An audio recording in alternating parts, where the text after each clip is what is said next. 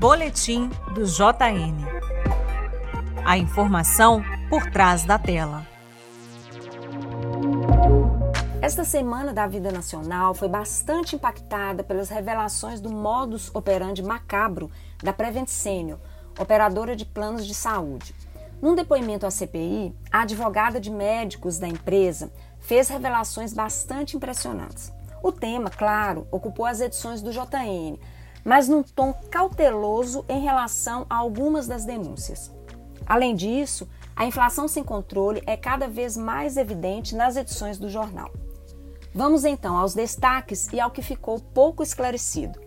Eu sou Eliara Santana, professora e pesquisadora de mídia e discurso, e este é o Boletim do JN, que vai trazer para vocês uma análise crítica das notícias veiculadas pelo Jornal Nacional durante a semana. Este podcast é uma produção em parceria com o Brasil de Fato, Minas Gerais. Vou começar pela alta de preços cada vez mais sem controle. Arroz, feijão, carne, óleo, gasolina, gás de cozinha. A lista de produtos com preço assustador é grande, muito grande. E por isso, a inflação foi um tema recorrente no JM nesta semana e tem sido recorrente nas edições do jornal há bastante tempo. E as reportagens estão no outro enquadramento. A inflação sem controle passa a ter uma cara, um rosto, uma representação simbólica, não mais somente numérica. Para dizer que os preços no Brasil estão absurdos, as reportagens do JN não estão mais trazendo somente números. O preço alto do gás de cozinha, por exemplo, tem uma representação que não é mais somente numérica, de percentual, quando se fala em aumento descontrolado de preços, o que interessa não é mais somente a descrição do percentual, a descrição da taxa de aumento. As reportagens constroem uma cena para mostrar o impacto desse aumento de preços na vida das pessoas, o que de fato significa esse aumento de preços sem controle.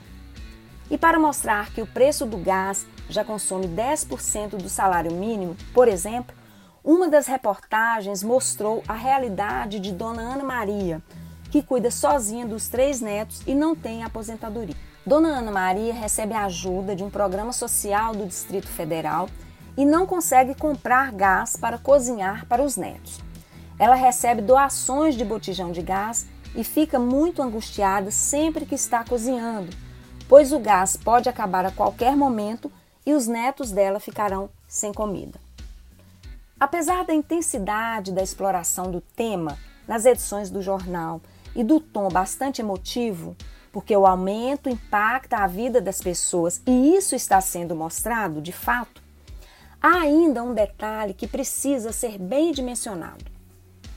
Os problemas econômicos estão sendo mostrados no jornal: inflação sem controle, desemprego, crise hídrica, queda do PIB, aumento da gasolina, a lista é grande. Mas eles ainda não compõem um conjunto. Eles ainda não fazem parte da temática crise generalizada. Essa percepção de que há uma crise sem controle não está sendo construída, pelo contrário. Os problemas econômicos são mostrados como assuntos pulverizados. Claro, com tom bastante enfático em alguns momentos, mas a ideia de uma crise geral não está posta. Isso é absolutamente proposital. Por quê?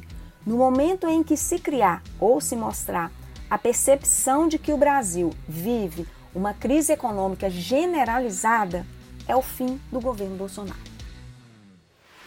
Esse direcionamento se liga inclusive à cobertura bem protocolar das denúncias envolvendo a operadora de planos de saúde Prevent Senior. Na terça-feira, a advogada de alguns médicos que fizeram dossiê contra a empresa depôs na CPI. A reportagem de 11 minutos foi bem detalhada e mostrou recortes das falas da advogada, em que ela disse, por exemplo, que a Prevent Senior e o gabinete paralelo se uniram para difundir o uso de cloroquina. A advogada explicitou várias ações bastante estarrecedoras com os pacientes e mencionou que havia uma intenção de fingir que existia medicamento eficaz contra a Covid porque, Para o governo genocida de Jair Bolsonaro, o Brasil não podia parar. Então, era preciso que as pessoas achassem que era uma gripezinha e que havia remédio para a Covid. No depoimento, a advogada cita um certo envolvimento do Ministério da Economia com a operadora e com o gabinete paralelo, dando a entender que a ideia de fingir que havia cura para a Covid era interessante para o governo e para alguns ministérios. A reportagem do JN mencionou esse fato, essa fala da advogada, mas de um modo muito breve, sem repercussão. Claro, há uma blindagem da mídia ao incompetente e boçal ministro da Economia Paulo Guedes, todos nós sabemos. Mas, para além disso, eu creio que há um cálculo bastante estratégico baseado no medo do caos sem controle. A exploração midiática desse possível envolvimento do Ministério da Economia com a Prevent Senior e o gabinete paralelo, tem um potencial explosivo num cenário de desastre econômico. A mídia não dimensiona totalmente, mas a crise econômica no Brasil é gravíssima e todos sabem.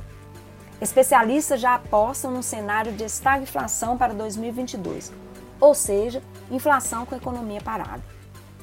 De fato, quando não havia nada no horizonte e o Brasil tinha emprego e renda, era legal brincar que existia crise. Era legal cutucar o governo e instaurar a revanche contra o PT. Afinal, a única preocupação midiática naquele momento era com o tal déficit de Dilma.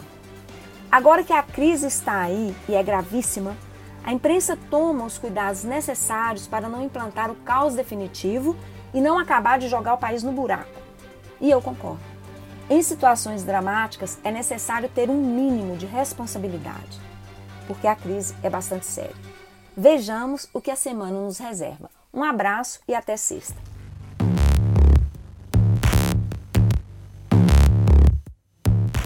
Este foi o boletim do JN da semana. Espero que esta análise seja útil para compreender as estratégias na construção das informações que chegam até nós pela mídia. Um abraço e até a semana que vem.